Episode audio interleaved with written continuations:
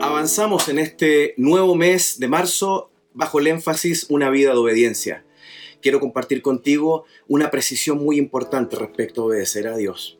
Dice Romanos 7:18. El apóstol Pablo escribe, yo sé que en mí, es decir, en mi naturaleza pecaminosa, no existe nada bueno. Quiero hacer lo que es correcto, pero no puedo. Quiero hacer lo que es bueno, pero no lo hago. Quiero hacer lo que no quiero hacer lo que está mal, pero igual lo hago. ¿Has estado allí? Yo sí.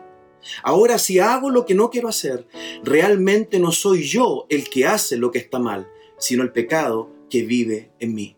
Querido amigo, amiga, hermano, hermana, quiero determinar una verdad fundamental respecto a la obediencia a Dios. Nuestra disposición es buena, es necesaria, pero es insuficiente para alcanzar las demandas de Dios. Dice Romanos 7:22, amo la ley de Dios, agrega el apóstol, con todo mi corazón, pero hay otro poder dentro de mí que está en guerra con mi mente. Ese poder me esclaviza al pecado que todavía está dentro de mí. Y, y dice el apóstol algo muy fuerte, soy un pobre desgraciado. ¿Quién me libertará de esta vida dominada por el pecado y la muerte? Querido amigo, hermano, hermana, es necesario hacer esta precisión.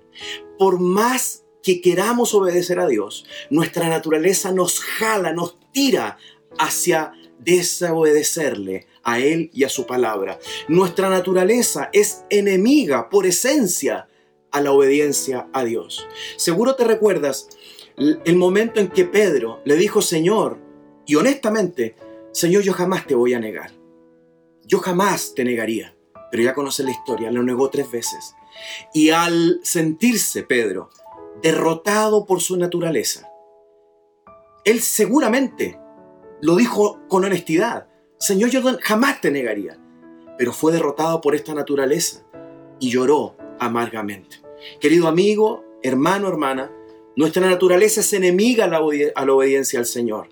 Pero hasta aquí no, no habría salida, pero la hay. Hay una buena noticia, y es que Dios nos ha dado de su propio espíritu para ir donde nosotros no podríamos haber ido por nuestra cuenta. El profeta Isaías profetiza y dice en Isaías 35:8, profetizando sobre el ministerio de Cristo Jesús habrá allí calzada y camino y será llamado con mayúscula camino de santidad. No pasará inmundo por él, sino que él mismo estará con ellos. Aleluya.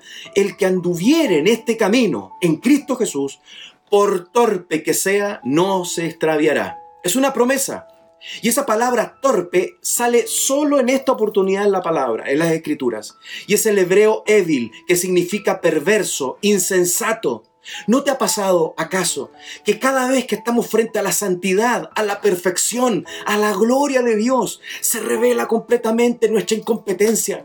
Eso hace caer a Juan como muerto en el Apocalipsis. El mismo profeta Isaías dice, Señor, te apareces a mí y yo soy un hombre inmundo de labios.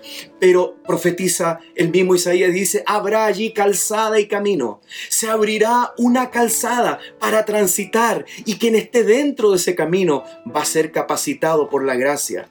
Aleluya. No pasará inmundo por él. Tendrá que hacer una decisión. Si tú has decidido por Cristo y estás en el camino, ahí estará la verdad y estará la vida. Hay una película que me gusta mucho y es Forrest Gump. El año 1994 se llevó casi todos los premios, mejor director, mejor película, etcétera, etcétera. ¿Y por qué me llama la atención? Porque Forrest Gump es un muchacho con serias limitaciones intelectuales. Le preguntan, ¿eres retrasado? Y él dice, no, tonto es el que hace tonterías. Pero ¿qué hace Forrest Gump? Él obedece. Él obedece. Le dicen, corre, porque en la guerra necesitas correr. Cuando estés en peligro, corre. ¿Qué hace él? Corre. Y se salva. Le promete a su amigo que cuando termine la guerra van a abrir eh, una fábrica eh, de pesca de camarones. Y por obediencia a la promesa lo hace. Y avanza. ¿Sabes qué? Por torpe que seamos, la gracia nos impulsa. Es cierto, somos torpes, nuestra naturaleza es torpe, pero el apóstol se había preguntado y dicho, ¿quién me librará de esto? La respuesta la da en Romanos 7:25. Gracias a Dios, dice el apóstol. La respuesta está en Jesucristo nuestro Señor. El que te llamó te capacita. El que te llamó abre un camino de victoria. No somos nosotros, no son nuestras propias capacidades, no es nuestro intelecto, es el Espíritu Santo que nos capacita, porque ni siquiera sabemos pedir como conviene. El glorioso Espíritu de Dios nos ayuda aún en eso. La gracia nos provee. Y termino, Romanos 5, 18 y 19. Dice, así es, un solo pecado de Adán trajo la condenación para todos. Pero un solo acto de justicia de Cristo trajo una relación correcta con Dios y vida nueva para todos. El 19.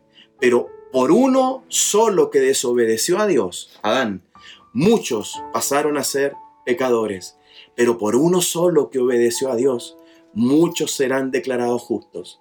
Querido amigo, amiga, amado hermano, hermana, ahí estamos nosotros, torpes, pero cubiertos por su gracia. Te dejo un abrazo. Celebremos hoy esta gracia bendita que no solo nos llamó, sino que nos capacita para ir camino al Padre.